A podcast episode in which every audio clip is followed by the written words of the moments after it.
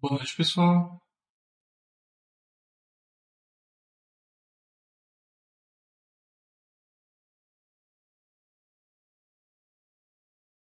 Sendo aqui mais um chat, né? Se alguém tiver aí, por gentileza, se alguém já estiver aí, né? Por gentileza, confirmar se o som e a imagem estão adequadas, né? Como de costume, sempre dou esse tempo inicial para o pessoal entrar. Também, quem quiser também pode utilizar esse tempo inicial, né? Alguns minutos iniciais também para fazer perguntas gerais sobre investimento exterior, que é a área na qual eu acabo me dedicando mais, né? Caso você tenha dúvidas sobre outros assuntos, aí tem as outras áreas, tem os outros chats, tem os outros moderadores. Então, nesse início, tanto no início quanto no final do, do chat, é, é comum uh, eu responder as dúvidas gerais, né? Ainda assim, né, como de costume também, eu sempre utilizo esse início também do chat para falar um pouquinho sobre as áreas de investimento exterior que vocês podem utilizar para conhecer melhor esse mercado, né?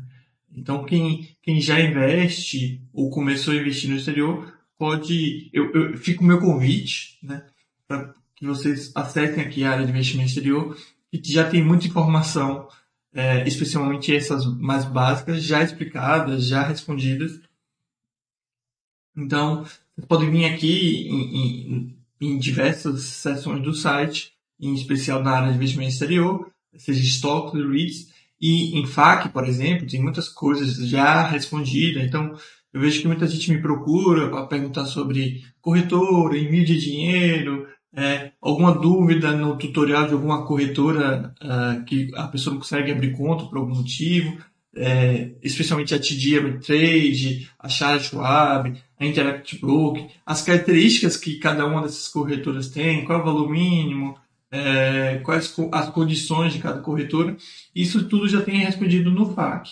Mas não apenas isso, né? Tem vários outros conteúdos já aqui respondidos no chat que ajuda muito, é, especialmente aquela pessoa que está começando a investir no exterior, né?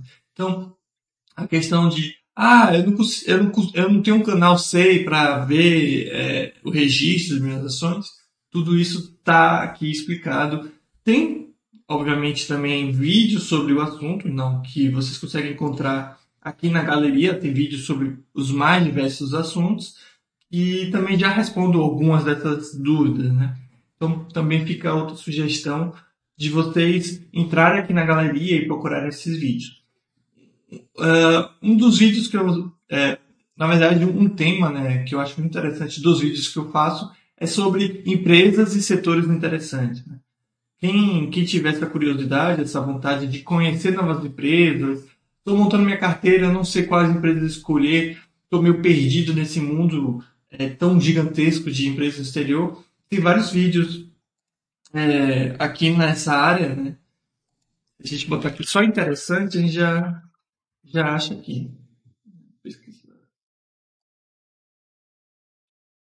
São dois temas específicos né, sobre isso. É, é, é na verdade, duas séries de vídeos sobre isso, que é setores e segmentos interessantes. Então, que tiver, pô, quero conhecer novos setores que possam me trazer empresas interessantes, vocês podem vir assistir esses vídeos, né? É, lembrando que nenhum das empresas que eu citar ou uh, setor que eu citar, seja nesses vídeos ou no próprio chat que eu estou fazendo agora, deve ser levado como algum tipo de recomendação, algum tipo de indicação, né? Uh, eu falo aqui as mais diversas empresas para que vocês possam é, conhecer novas empresas, estudá-las e ver se elas atendem os critérios de vocês, né? Não tenham como objetivo, nem poderia ter, é, ficar indicando, sugerindo nenhum tipo de empresa. Eu só cito essas empresas, vocês estudam e vocês tomam suas decisões. Como eu falei, são duas, duas séries de vídeos, né? Esses setores e segmentos interessantes, mas também tem a série que é Vocês Conhecem Essas Empresas, tá? Essas séries de vídeos tem tanto no, na área de investimento exterior, ou na área de estoques, quanto de REITs, né? Ambos, uh, ambos canais, né? ambas sessões têm esse tipo de vídeos que eu acho que, é, modéstia à parte, pode ajudar bastante a vocês conhecerem novas empresas é, e assim ampliar o horizonte de vocês nesse mercado que é o mercado de investimento exterior. Né? Lembrando que no, se eu não citei, eu não falei uma empresa nessas séries, não significa que ela é ruim ou coisa do tipo.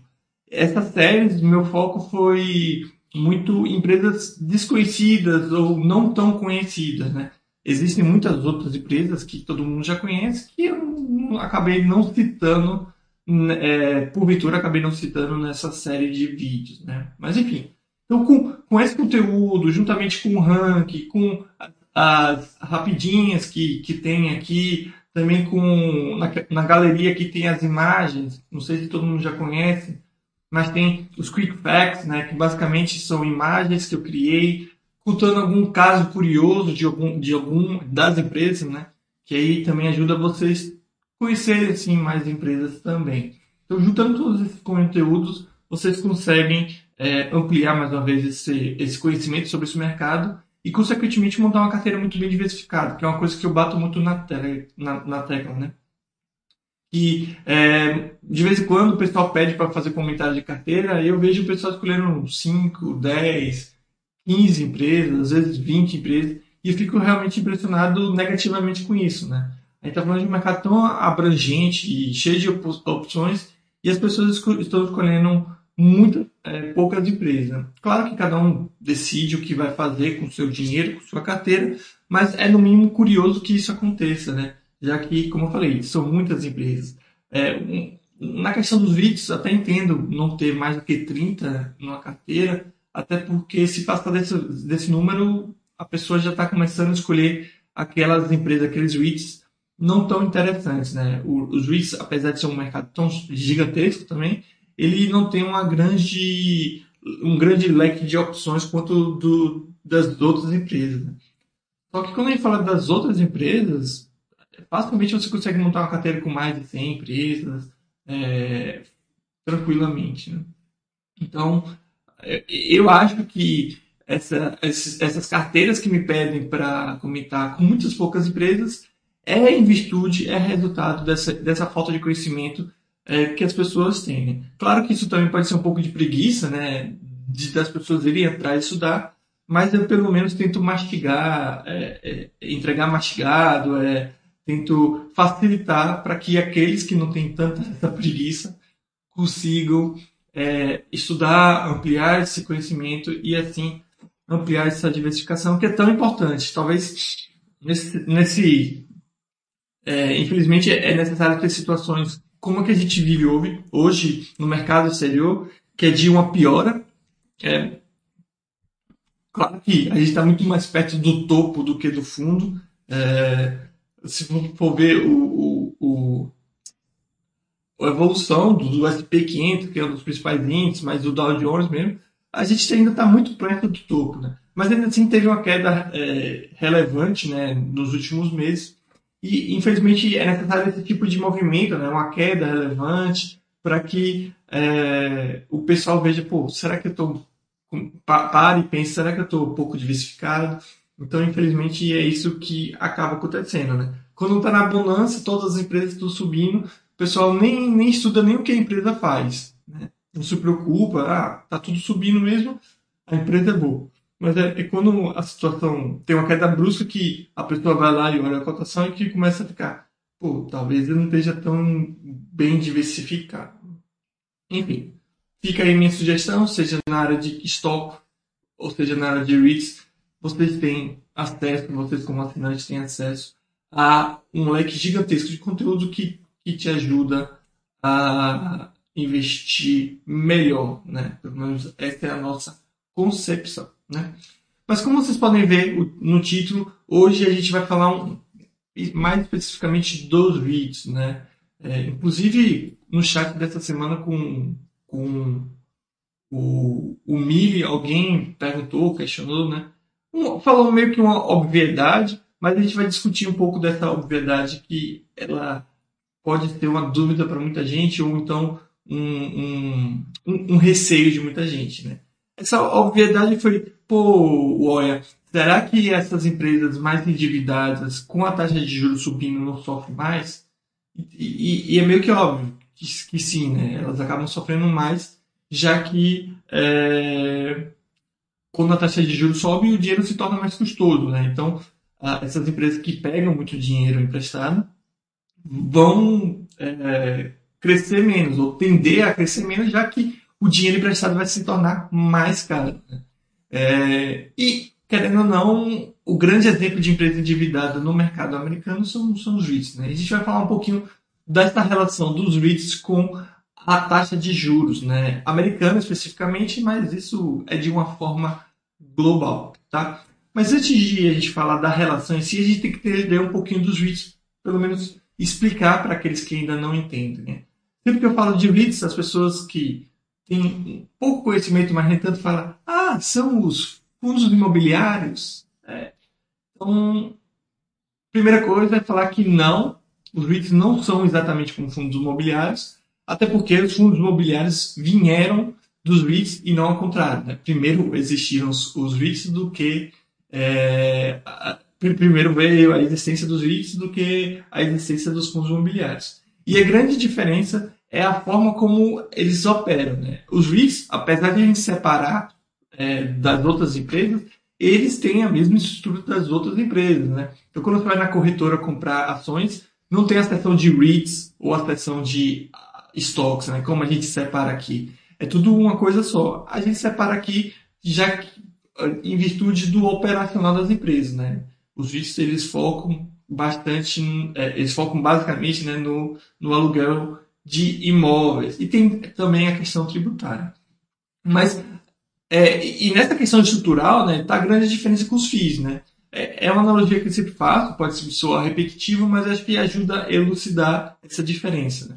É, os FIIs, é, como o nome já fala, né, são fundos, e basicamente é um grupo de pessoas que juntam dinheiro e compram um imóvel e depois que contratam uma, uma, uma empresa terceira para cuidar desse imóvel. Então veja que a, as pessoas compraram o imóvel e o, um terceiro cuida desse imóvel para os donos, que seriam esses investidores.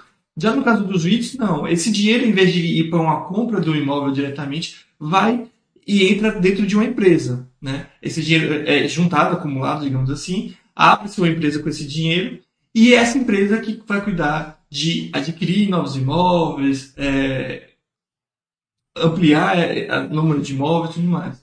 E quando você acompanha de perto, você vê a, a, na prática essa, essa grande diferença. Então, nos fundos, especialmente aqui no Brasil, né, os, os FIIs, a gente tem muito de ah, vamos chamar uma reunião para decidir o que vai fazer com o imóvel, para fazer isso e aquilo mais, né? Claro que as coisas mais básicas, como limpar o imóvel, cuidar do imóvel em si, isso tudo não passa pela mão dos cotistas. Mas muitas decisões de venda de imóvel, a, aquisição de novo imóvel, é, ou outras decisões acabam sendo, tendo que ter é, assembleias para decidir isso. Né? Já no caso dos REITs, isso não acontece. Né? A, a, não ser que seja uma aquisição de outra empresa ou a venda da empresa toda, é, é, aí sim tem a, a, é, é chamado uma assembleia para decidir. Caso contrário, tudo é decidido pelos diretores. Veja que tem diretores, no caso dos REITs, é, e funcionários dos mais diversos cargos, né?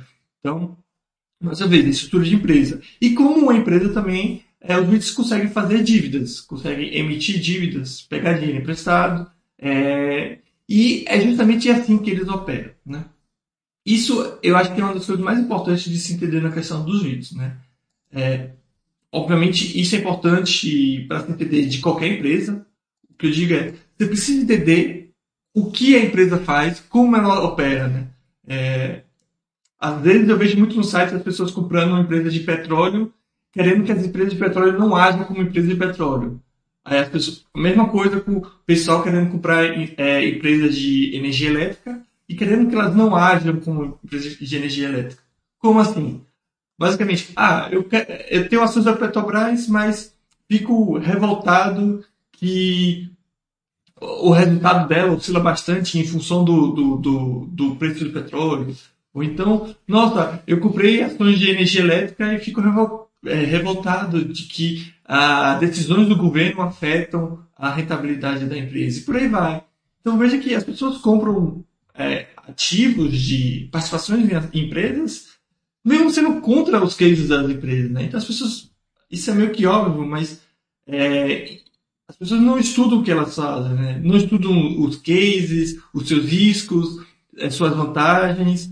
Então, ah, eu, eu quero ação daquela a, empresa que vende roupa. Tá, mas qual, qual a diferença dessa empresa para todas as outras empresas? É, como é que ela opera? É, o que, que ela precisa para ser rentável? Por exemplo, empresa de energia elétrica, empresa ferroviária, é, aqui no Brasil não tem, mas no exterior tem bastante. Elas precisam de muito dinheiro em dívida. Né?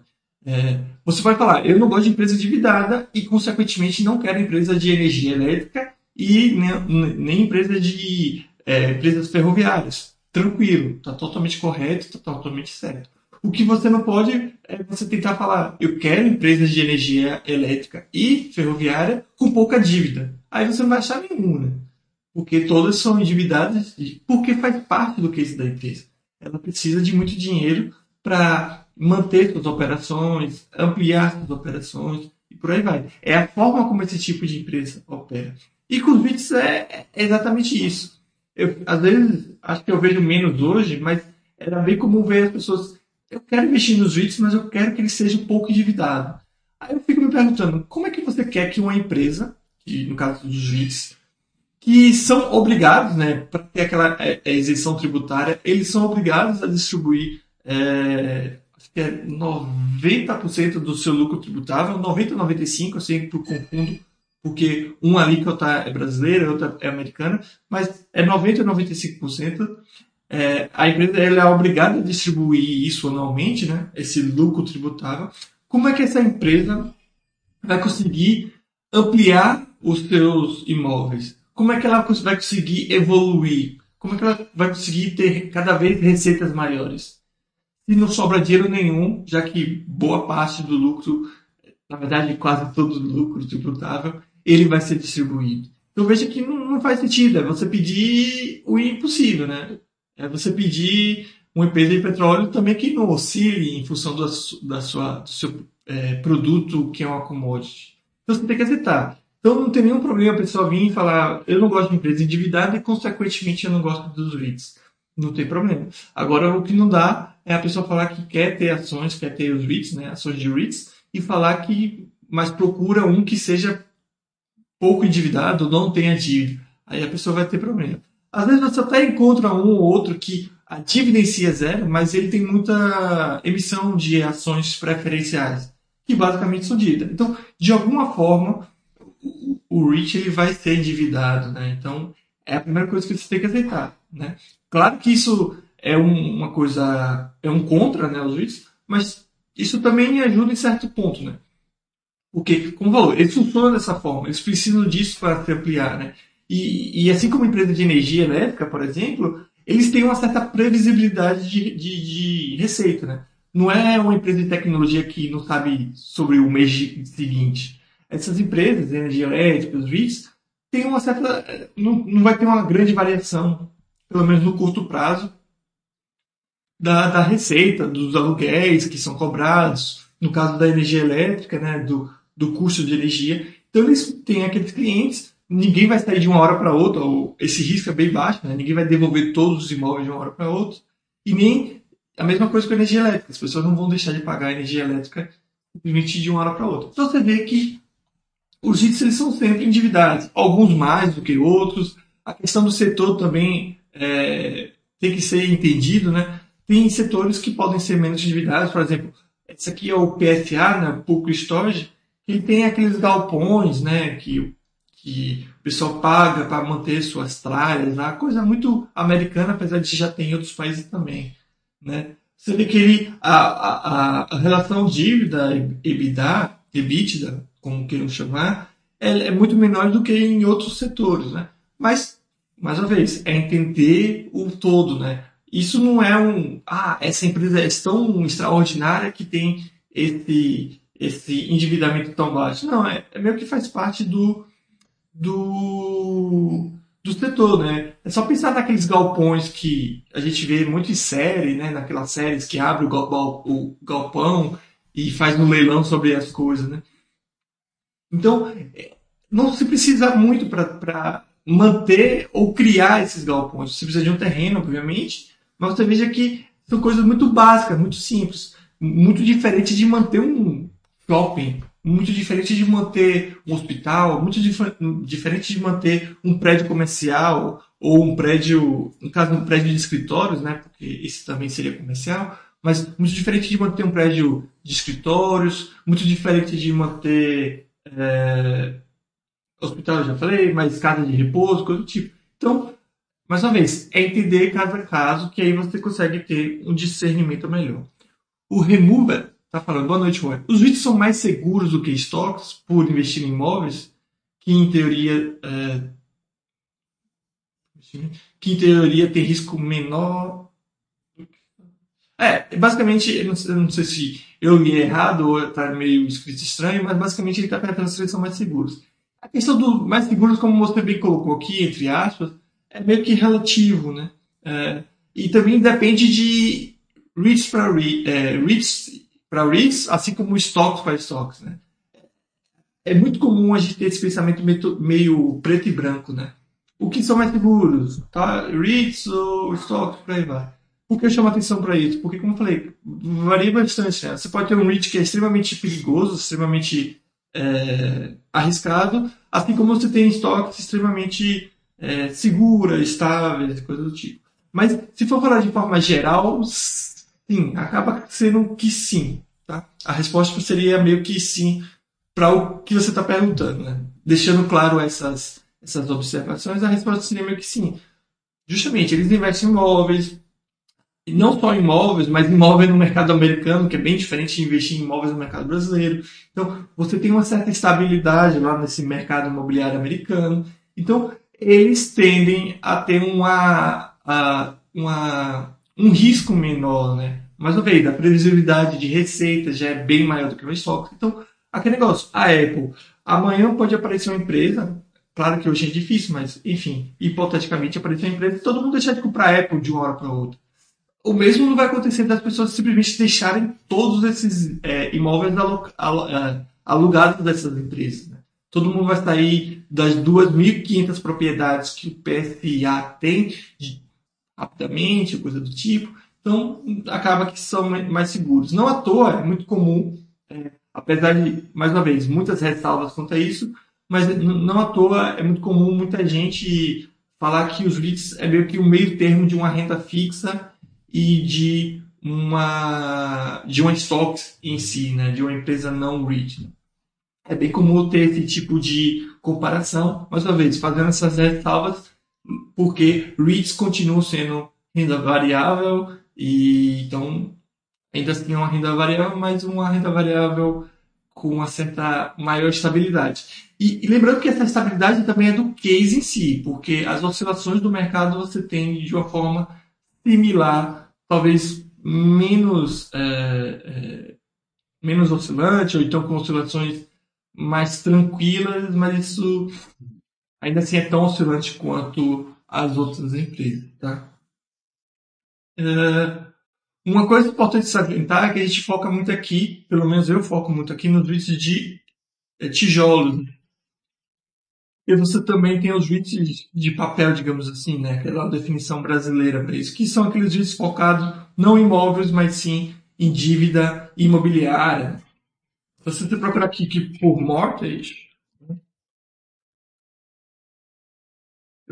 se eu escrever certo, saber ajudar. Né? É, acho que eu estava escrevendo certo. Mas se você procurar aqui por mortgage, você vai, vocês vão encontrar vários desses REITs de papéis. A gente não fala muito, eu particularmente não falo muito, justamente porque eles são muito mais instáveis, mais é, complicados, porque é, é investimento em, em, ativos né, de, de, do mercado imobiliário, de dívida imobiliária, que aí é, é bem complicado. E a gente já vê um pouco mais disso né, em relação à taxa de juros. Então, já expliquei um pouquinho o que são os REITs, vamos falar um pouquinho da taxa de juros. Como eu falei, essas empresas são mais endividadas, né? Como eu falei, o PSE é até menos, mas se você pegar um Simon Property Group, que é, que é o maior é, REIT de, de shoppings, por exemplo, dos Estados Unidos, dos Estados, você vê o endividamento 5, chegando a 7, né? Uh, isso para as ações é algo absurdo, né? boa parte, boa, boa parte das empresas boas americanas nem tem dívida, aquelas que têm são dívidas bem menores do que isso. Mesmo em setores como de energia elétrica, você tem endividamento menor. Né? Então, voltando naquele questionamento que, que me fizeram no chat comigo, né? Ah, se a taxa de juros sobe, essa, essa, essas empresas sofrem mais? Sim, sofrem mais. Como eu falei, isso aqui tudo, né? Se a gente pegar os valores brutos, né? Então, essa empresa aqui, por exemplo, tem quase 25 milhões, né? Quer dizer, 20, quase, quase 25 bilhões de. É, tá em milhões aqui, então quase 25 bilhões de dólares em dívida, né? Uh, e você fala, pô, essa dívida tem um custo de 1%, 1% ao ano, enfim, e você aumenta essa taxa de juros, aí passa para 1,5%, pegando números hipotéticos, obviamente tudo isso se torna mais caro e a tendência é que esse, esse REIT tenha mais. É, seja mais custoso para ele crescer, né? Inclusive, pegando gráficos para isso ficar mais claro, a gente tem relações que podem. É, a gente tem gráficos, desculpa, que evidenciam muito dessa relação, né? Deixa eu aqui. Então, aqui, pegando esse gráfico aqui, ele mostra justamente isso. Deixa eu dar um zoom menos, que talvez fique melhor. Aqui é uma correlação justamente do retorno dos REITs com é, o retorno de, de, de, do, de títulos governamentais que basicamente é, são associados à questão dos juros. Então, basicamente, uma correlação entre o retorno dos REITs e a taxa de juros. Né? Então, você vê que é nítido que quando uh, você tem um favorecimento a esses títulos, né? ou seja, quando você aumenta a taxa de juros, os juízes penam. Né? Como eu falei, fica mais custoso, como eu falei, a questão do endividamento, mas também você tem uma renda fixa pagando mais. Então, é, é comum também que os investidores, especialmente aqueles de curto prazo, fundos, corram nesse momento para investimentos mais seguros ainda e com menores riscos, que seriam a renda fixa. Então, se eles fazem a conta lá e os REITs estão dando 3% de retorno ao ano, 4% de retorno ao ano, e antes a renda fixa dava zero, os REITs passam a ser muito interessantes, aí eles vão para os REITs. Só que aí você aumenta a taxa de juros, vai aumentando em virtude da situação macroeconômica, daqui a pouco a renda fixa está pagando 2, 2,5. Aí esses investidores começam a falar, né? A gente sabe como são esses investidores de curto prazo, de fundo, tudo mais. Eles, eles nunca vão pensar no longo prazo. Então eles vão falar, quer saber? Vou tirar aqui dos REITs que estão me dando um pouco mais, com um risco maior, colocar em um ativo de, de risco menor. Então você tem essa relação. Né? É, aqui, tirando, é, mostrando o, o, gráfico apenas do retorno do, do, do, do isso fica é, ainda mais é, evidente. Você vê que tem essas oscilações assim, que são, que são comuns. Né? Deixa eu responder aqui algumas perguntas que a gente já dá. Uh, prosseguimento. Boa noite, Web. Ainda começando o estudo nos vídeos. Obrigado pelos vídeos. Sobre o PSA, sabe dizer o motivo da dívida ter praticamente dobrado nos últimos dois anos? Uh, de cabeça não, não sei, mas provavelmente aquisição, coisas do tipo. Você está vendo a dívida bruta ou a dívida uh, em relação à EBITDA, né? Porque eu não, não lembro de ter, ter visto esses números. Ah, esse 1.16 para 2.1. Veja, eu não sei o que de fato aconteceu, né? Você vê que a dívida ela subiu muito de um para o outro, né? É, isso não acontece operacionalmente, né? Então, pode pesquisar aí que ela fez alguma aquisição. É, você vê que o Funds for Operation também aumentou de forma bem é, relevante de um ano para o outro. Quando você tem essas mudanças de uma hora para outra, é meio que nítido que algo como uma aquisição foi feito, tá? Então, apesar de eu não ter em mente qual aquisição foi, muito provavelmente teve uma aquisição aqui, tá? É, entendeu? Se você escrever PSK, PSA, normalmente você aparece é, as últimas aquisições, né? Então, você pode pesquisar aqui ou, ou no próprio site da empresa e você vê, mas muito provavelmente é uma aquisição. E ele também fala, o Tula, né? É meio complicado achar essas informações no início, aliás, preciso ficar correndo atrás disso ou você acha muito detalhado? Como eu falei, é, uma coisa é você ver é, um, um, crescimento lento dessa dívida, outra coisa é você ver uma coisa meio que abrupta. Todos esses movimentos abruptos, eles já te dão um sinal de que também foi uma coisa abrupta que isso aconteceu. Então, hum, é, não é que você também. Não é que é muito detalhinho, mas você consegue identificar isso olhando para o gráfico, entendeu? O que eu estou tentando dizer é que uh, empresa é uma coisa meio que, que leva tempo para as coisas acontecerem. É, você tem uma empresa que hoje fatura um bilhão de dólares e no ano seguinte ela fatura 10, organicamente é meio difícil ela conseguir fazer isso, né?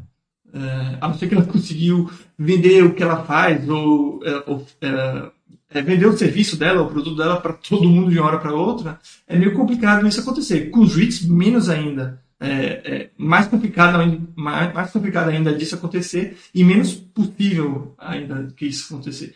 Então, quando você vê essas distorções abruptas, abruptas assim, é, pode ter certeza que foi uma aquisição. Pode ser também por, por oposto. Né? Pode ser que a receita da empresa simplesmente caiu bastante de um ano para o outro, é, e o caixa dela subiu bastante. Você consegue também entender que foi alguma venda, coisa do tipo.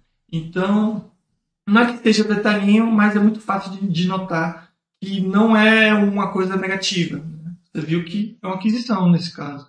Qual aquisição? Você vem, como eu falei, joga no, no, no Google, é, empresa tal adquiriu. Aí normalmente tem as notícias das últimas aquisições. Aí você pega pela data, né? Se isso apareceu em 2021, essa aquisição provavelmente foi em 2020 é, ou no máximo 2021. Então você procura quais foram as principais aquisições da empresa. Né? Mas é isso, é uma, jogando no Google ou no próprio site da empresa você encontra essa informação facilmente. O OSP aqui também, para efeitos de imposto de renda, a cotação do dólar ser usado como referência é na data da remessa e na data da compra. Data da compra, a data da remessa não serve de nada e é o dólar de venda do dia da compra. Isso tudo, é, como não vem ao caso, não vou perder muito tempo explicando, né? não vem ao caso do assunto sobre hoje, não vou perder muito tempo explicando nesse momento. Né? Se quiser, posso responder depois as outras dúvidas sobre esse assunto. Mas tudo isso tem explicado aqui no tutorial, é só clicar aqui, tem tudo explicado. No livro também tem, mas aqui tem um tutorial sobre tudo isso. Tá? Então, voltando à questão dos vídeos, como eu falei, a taxa de juros afeta os REITs, afeta, afeta mais do que as outras empresas, é, de forma geral também afeta, tá? Só que o que as pessoas acabam esquecendo é que esse afetar não é uma, uma afetação, digamos assim, não tem um efeito uniforme, né? É, as pessoas às vezes têm essa impressão errada, talvez talvez tenha, né? eu acredito que tenha, que é que eles acham que esses ciclos são sempre iguais, ou seja, é, enquanto estava a taxa de juros lá embaixo, o, os REITs, de forma geral, subiram 50%. Né? É, só foi a taxa de juros subir que todo esse retorno que os REITs tiveram é perdido totalmente. Né? Então eles acham que é de sempre de zero. Algumas pessoas têm essa impressão, acredito eu, que essa, que essa correlação é sempre zero. E, e aí eles acabam tendo essa conclusão de que, beleza, no longo prazo, então os, os REITs não vão render nada. Porque tudo que eles ganham, eles ganham porque a taxa de juros está baixa. Aí depois eles perdem porque a taxa de juros sobe. Então é, seria um, uma perda, digamos assim, ou nenhum ganho que teria no caso dos REITs, né? E não é assim que acontece. E isso tem vários gráficos que evidenciam isso que eu estou falando. Né? Então, se você pegar aqui, por exemplo, esse gráfico.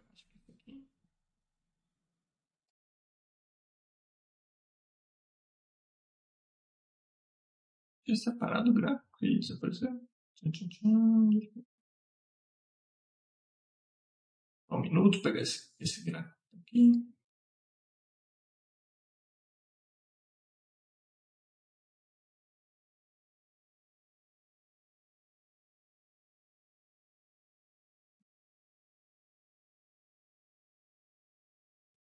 E tá, tá até só 2013, o quero não gráfico.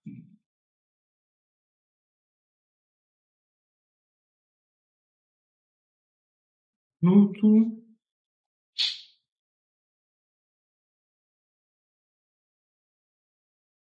Só tinha esse gráfico aqui não pega Pegar um gráfico menos atual, mas que demonstra o que eu tô falando.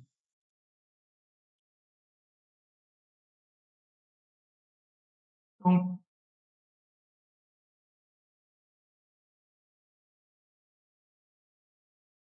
então, aqui mostra alguns gráficos, né? Na verdade, mostra esse gráfico, que mostra de 97 a 2016, né? Então, se você procurar, você vai encontrar gráficos ainda mais atualizados. Né?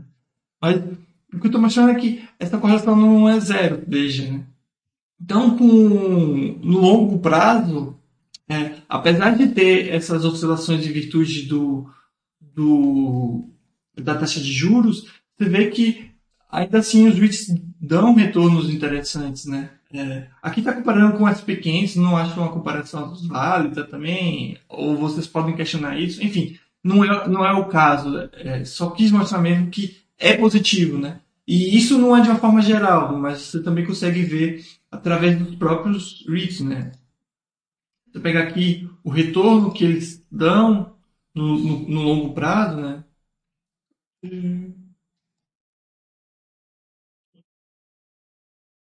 Esse, esse mesmo, nos últimos cinco anos ele dobrou de valor, nos últimos 10 anos, né, 246% de retorno. Aí se você pegar um, um prazo ainda maior, você vê que é, é, retornos ainda maiores. Né?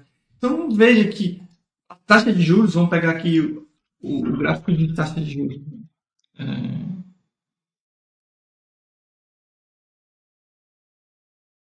nos Estados Unidos, no caso.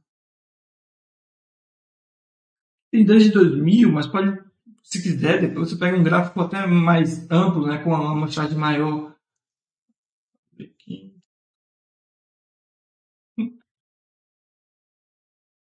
Então, o que eu quero mostrar aqui, veja que a taxa de juros já foi muito maior do que hoje está, é, assim como também já foi menor do que hoje está, mas e, e isso no curto prazo afeta os REITs, né? Afeta o mercado como um todo, mas especialmente os REITs, mas ainda assim eles conseguem trazer retornos positivos. Lembrando que não é uma exclusividade também desse REIT que eu escolhi, né? A pessoa pode falar, ah, mas foi esse. Não, Pode pegar outros aqui, né? E você vai ver que eles também dão retornos, especialmente se você olha no, no, longo prazo. Né? Pode ser um pouco menor, pode ser um pouco maior, ah, não tanto quanto algumas empresas, por aí vai. Né? Mas tem esse retorno. Então veja que, apesar de ter essa correlação, que de fato existe, né, de juros e os REITs, por ser uma empresa, eles conseguem, assim, pode ser mais custoso. O que, é que acaba acontecendo? Nesses momentos se torna mais difícil crescer, né? Então, os REITs, os REITs de forma geral, vão ser mais criteriosos na questão de investimentos. A gente provavelmente vai ver também muita junção de novos REITs. Pô, tá custoso para a gente crescer, fazer novas aquisições, fazer novos imóveis.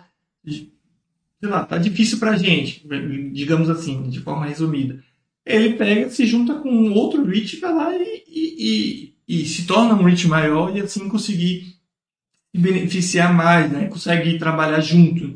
Então, você vê agora o Prologis indo ao mercado e comprando. Então, até mesmo os próprios REITs grandes, eles meio que se aproveitam desse momento e compram outros REITs, né? Então, você vê essa postura mais agressiva dele em, virtude, é, em relação a, a novas aquisições que muitas vezes essas aquisições são feitas com emissão de novas ações. Então nem precisa é, tirar dinheiro em caixa em si, né? Claro que a emissão de novas ações é dinheiro em si, mas não é dinheiro de dinheiro, digamos assim. Então, o que eu quero chamar a atenção, né, basicamente o meu intuito desse chat era esse, é mostrar que existe de fato essas correlações com a taxa de juros, é, é como a mídia toda fala, né? acaba afetando o mercado de forma geral e, os, e com os REITs um pouco mais, mas isso não torna os ativos piores, né? Pelo contrário, é, no longo prazo, a questão da taxa de juros, a elevação, a queda, ela se torna algo extremamente irrelevante, né? Assim como outras várias coisas, né? Quem é o presidente, o partido do presidente, tudo isso no longo prazo, pode procurar gráficos e comparar tudo isso se torna muito é, irrelevante. A própria inflação também. A inflação sobe, isso acontece, a inflação desce, isso acontece. Mas no longo prazo, tudo isso acaba, é, tende né, a perder o crescimento das empresas, né? empresas boas, obviamente. Porém, é, é, necessário também fazer, fazer esse porém, que eu já fiz, mas volto a, a, a frisar, que é a questão dos REITs de papel. Né? Esses REITs mortgage, né, focados na, na questão de dívida imobiliária, aí sim eles são afetados mais e a tendência é que eles tenham retornos bem inconstantes, mesmo no longo prazo. Né? Esse aqui é um exemplo. Então veja que 20 anos é, é, é 30, é, 300% de retorno. Porém, se você investisse há 10 anos, esse retorno teria sido maior. Né? E isso é muito característico desses, desses mix de papel. Né? Porque eles são baseados nessas taxas. Né? Ah, sempre boto ar. Qualquer um aqui serve, mas só para mostrar. É, como eles investem nesses títulos imobiliários, nessas, nessas dívidas imobiliárias, eles recebem, o retorno deles são através desses títulos. Aí sim que você tem uma correlação basicamente com todo, né? Porque se o retorno é baseado na, na, em dívidas imobiliárias e dívidas imobiliárias o seu retorno é baseado também na questão da taxa de juros, aí sim você tem uma correlação mais igual, digamos assim. Você vê retornos pífios, mesmo no longo prazo, porque é isso, paga-se muito de uma hora para outra, paga-se pouco. É muito comum desses REITs de papel também fazer bastante operações com esses títulos, né? Ah, hoje paga, aquele título está pagando bem, mas está mais barato e compra e vende. E obviamente a gente sabe que isso no longo prazo dá muito errado, né? Então, é, esse juízo de papel, é de, é de, papel é, é bem complicado e foge um pouquinho desse, de, do que a gente acabou de entender aqui com os juízes de imóvel. E é por isso também que normalmente eu sugiro que se evite esse tipo de, de, de, de ativo. Então, Uh, basicamente era isso, pessoal, meu, meu chat de hoje, que eu queria mostrar, que eu queria evidenciar. É... E, e, volto a frisar e reforçar. Né?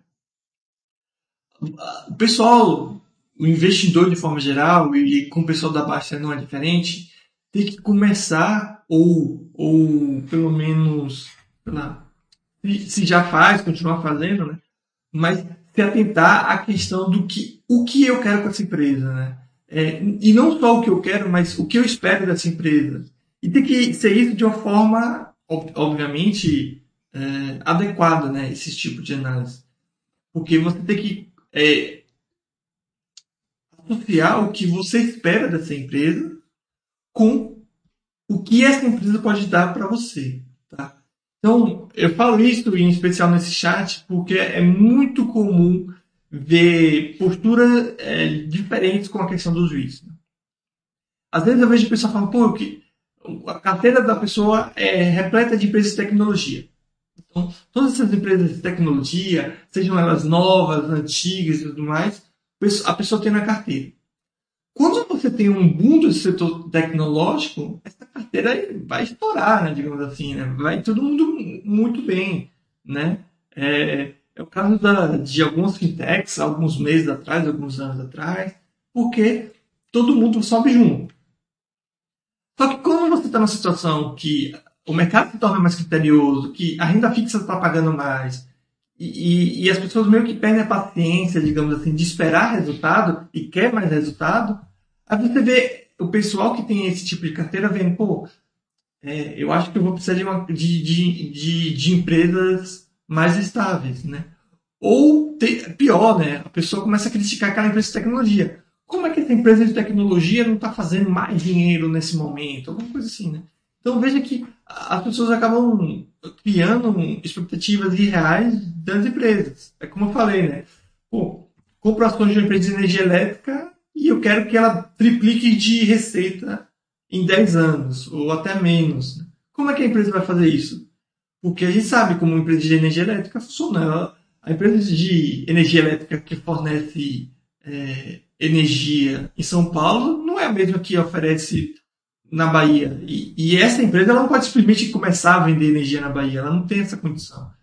É, então, com concessões, é, esse tipo de coisa, é toda uma, uma, uma, regulamentação diferente. Diferente de vender roupa, diferente de vender é, é, qualquer outro produto. Então, por exemplo, quando eu compro ações de uma empresa de energia elétrica, eu sei que ela não vai me dar um retorno tão grande de empresa de tecnologia, eu sei que a empresa é endividada, eu sei que ela é, é muito dependente da questão das, das leis governamentais.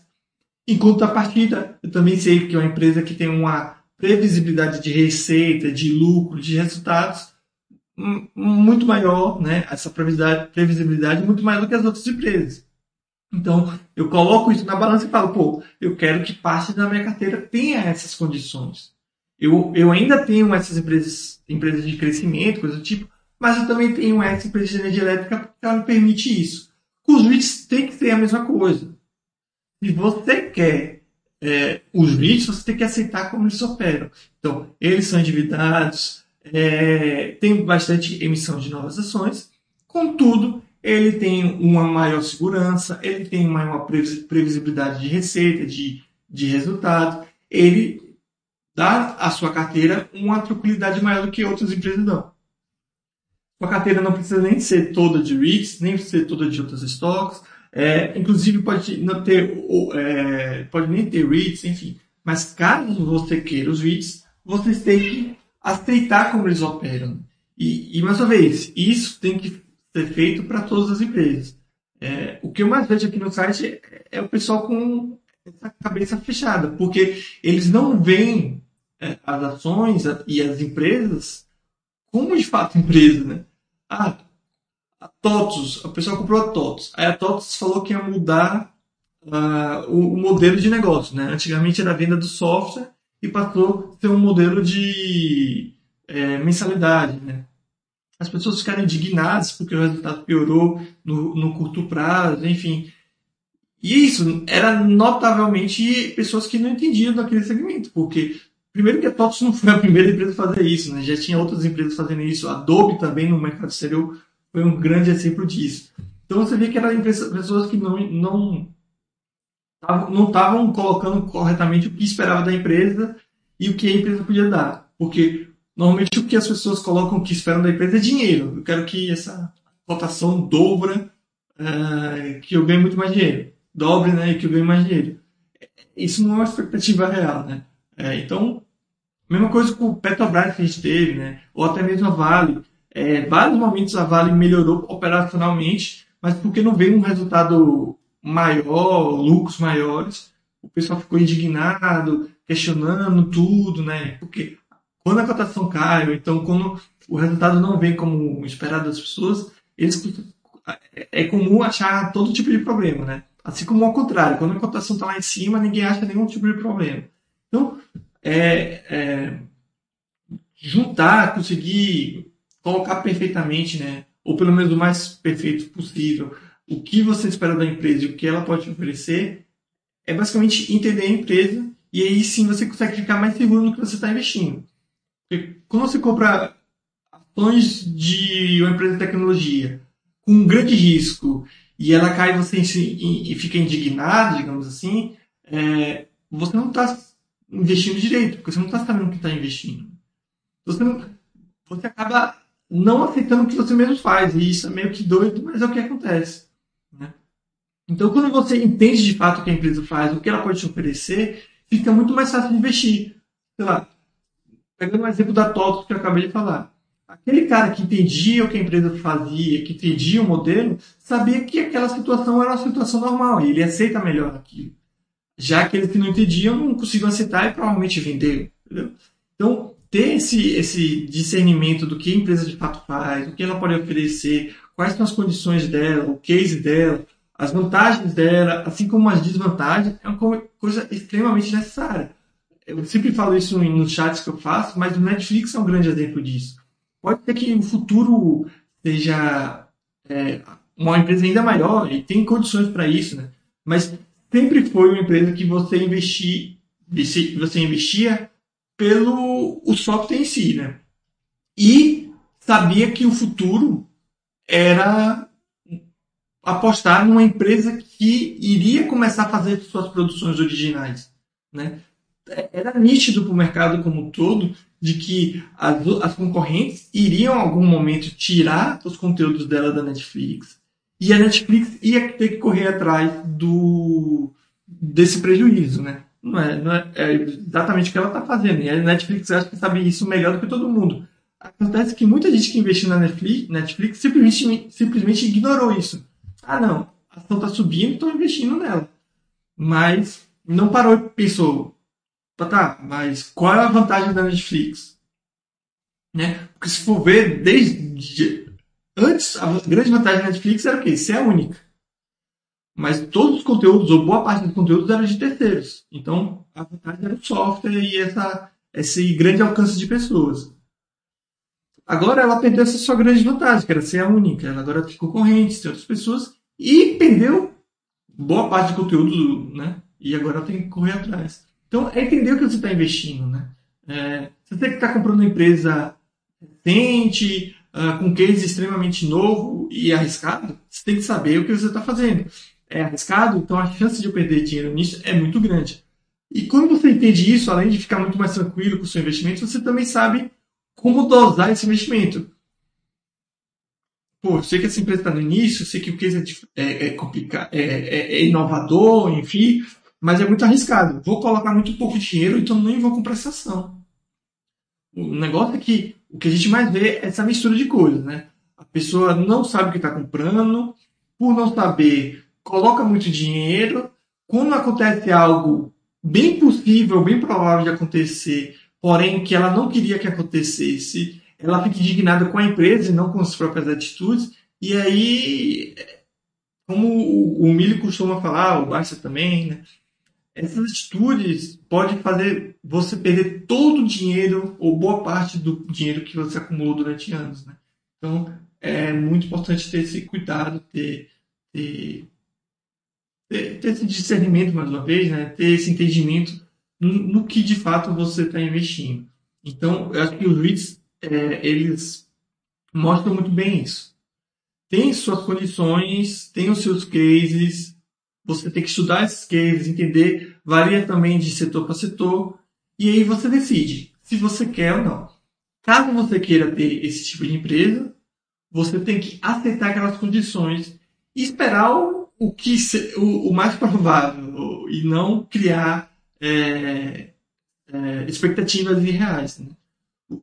Um REIT de, vamos lá, falando em verticais, né? um REIT de shopping ele não vai conseguir ter os 12 mil, 12 mil propriedades que um REIT de varejo tem, né? Como o Realty Income tem. Ele tem, sei lá, quase 12 mil propriedades. O Simon Property Group deve ter 300.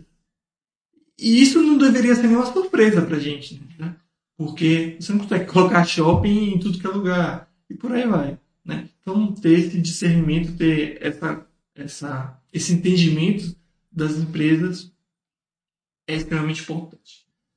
Beleza, então era isso, pessoal. Não sei se tem dúvidas, críticas, sugestões, pelo que eu vi, não tem aqui. Mas caso venha a surgir em virtude desse chat, ou posteriormente vocês estudando, se alguma dúvida surgir, só postar lá no fórum e eu tento responder o quanto antes. No mais, é, mais uma vez o convite para o pessoal vir aqui visitar a área de investimento exterior, seja de stocks ou de REITs, dar lida nos conteúdos, lembrar também da, da, parceria que a gente tem com a Remessa Online, o pessoal que envia dinheiro para o exterior e caso queira utilizar a Remessa Online, a gente tem um cupom aqui é, que deixa o envio ainda mais barato na utilização da Remessa Online.